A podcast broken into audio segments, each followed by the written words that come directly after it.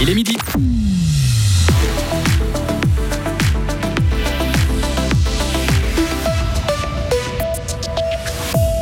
Recycler, réutiliser au maximum la matière et l'énergie, le potentiel de l'économie circulaire est encore énorme en Suisse. À la une aujourd'hui aussi, cette proposition choque. Le prix d'un médicament doit être fixé en fonction des années de vie qu'il peut sauver. Et puis la section gruyère du club alpin suisse fête un siècle d'existence. Météo de demain à dimanche, perturbé avec des averses fréquentes, température en baisse. Mehdi Piquant, bonjour. Bonjour à toutes et à tous. Chaque Suisse consomme 19 tonnes de matières premières chaque année. On parle d'acier, gravier, pétrole, bois ou encore coton.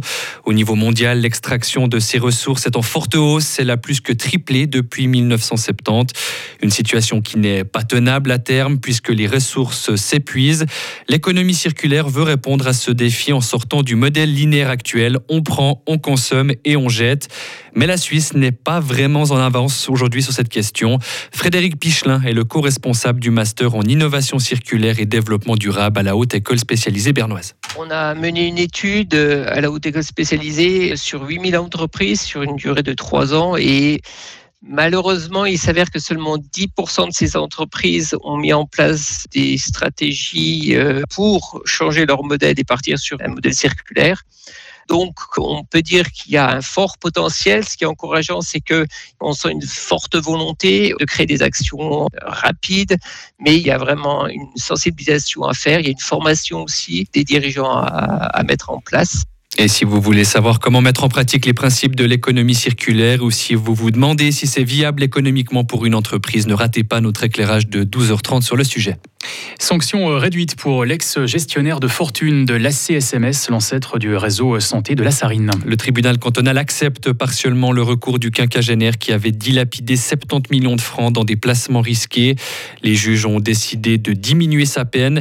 Ils le condamnent à 7 ans de prison, soit 2 ans de moins que ce que lui avait infligé le tribunal pénal économique en première instance. Ils le reconnaissent coupable notamment d'abus de confiance, de gestion déloyale et de faux dans les titres, mais non plus d'escroquerie. De son côté, l'accusé demandait que sa peine soit réduite à 5 ans.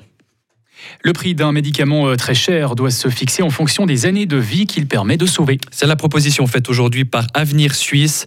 Le laboratoire d'idées libérales estime que ce mécanisme permettrait de lutter contre la cherté de certains médicaments en Suisse.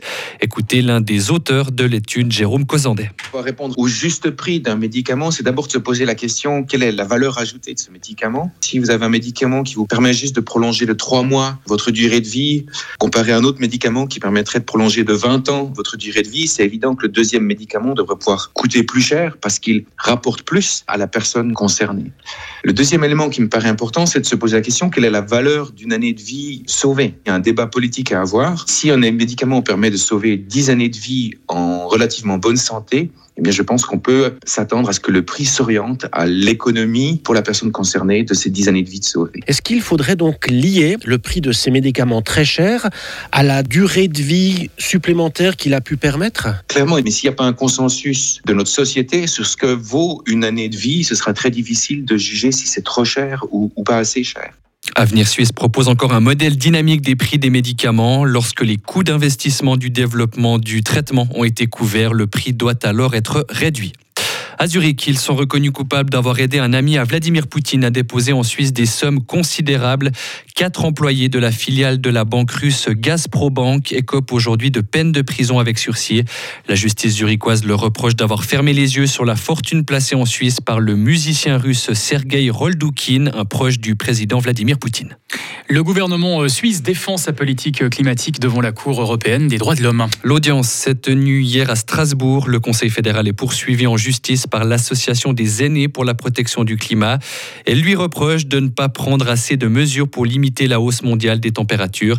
Une cinquantaine de membres de l'association a fait le déplacement hier à Strasbourg. Parmi elles, il y avait Marguerite. J'étais extrêmement impressionné. C'était la première fois que j'assistais à une audience de ce type avec tous les juges. Enfin, il y a quand même un aéropage assez extraordinaire, mais avec surtout euh, la conscience qu'on a un procès qui pourra faire la différence en termes de justice climatique.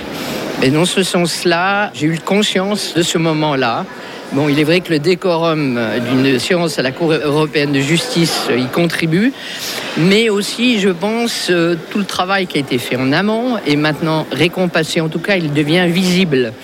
Et je pense que plus on aura des cas comme ça, quelle que soit l'issue, plus on aura des probabilités d'avoir des changements de politique. Parce qu'à un moment donné, puis c'est les politiques qui font les lois, ils devront en tenir compte. Et plus on aura un cumul de ce type de procès, plus je pense on ira dans une direction un peu plus contraignante pour les États. Mmh. Et des propos recueillis par Marie Vuamier, notre correspondante à Berne, qui s'est rendue pour l'occasion à Strasbourg. La Confédération, elle, ne reconnaît pas les aînés pour le climat comme des victimes. Elle estime que la politique de la Suisse ne leur cause aucun dommage direct. Il faudra probablement attendre la fin de l'année avant que la Cour ne rende son verdict. C'est officiel, Nestlé va fermer euh, définitivement son usine Buitoni à Caudry, dans le nord de la France. Le géant agroalimentaire suisse l'a annoncé ce matin. L'activité du site était déjà suspendue depuis début mars. Cette usine avait été mise en cause dans un scandale sanitaire de pizza contaminée. Nestlé a promis qu'il n'y aura pas de licenciement avant la fin de l'année. Des propositions de replacement interne seront proposées aux 140 salariés de l'usine. Et puis on termine avec euh, ce jubilé. La section gruyère du club alpin suisse fête ses 100 ans d'existence cette année. Elle a été fondée en 1923 par des membres qui se sont affranchis de la section de la capitale cantonale. Un siècle marqué par de nombreuses évolutions, notamment celle de la place des femmes. Elles ont été longtemps interdites au sein du club avant de réussir à se faire une place ces 40 dernières années. On en veut pour preuve que Jacqueline Cotin, l'actuelle vice-présidente du CAS La Gruyère, prendra la présidence de sa section l'an prochain. C'est seulement en 1980 que les femmes ont été acceptées. C'est un rôle de responsabilité que d'aller en montagne, que de mener des courses et que de prendre en fait le lead d'une section. Mais il faut rappeler que hommes et femmes ne sont pas en concurrence, mais en complémentarité. Et je pense qu'on a beaucoup de chance actuellement d'avoir ces ouvertures pour euh, partager et donner la chance aux femmes de vivre en montagne de belles expériences. En quoi une femme est complémentaire d'un homme en montagne? Alors, euh, il y a beaucoup de facteurs à considérer quand on va en montagne. Il y a le facteur humain, c'est-à-dire euh, la, la, cohésion dans un groupe, la sécurité, les compétences techniques, physiques. Là-dessus, euh, il y a différence entre hommes et femmes, bien évidemment, mais on peut se compléter, notamment en tant que chef de course. On peut être deux personnes. Et il y a une ouverture qui s'est faite dans les 50 dernières années. C'est magnifique. Jacqueline Cotin de la section gruyérienne du club alpin suisse qui fête ses 100 ans cette année était notre invitée ce matin à 7h30. L'entretien complet se retrouve sur frappe.ch. Retrouvez toute l'info sur frappe et frappe.ch.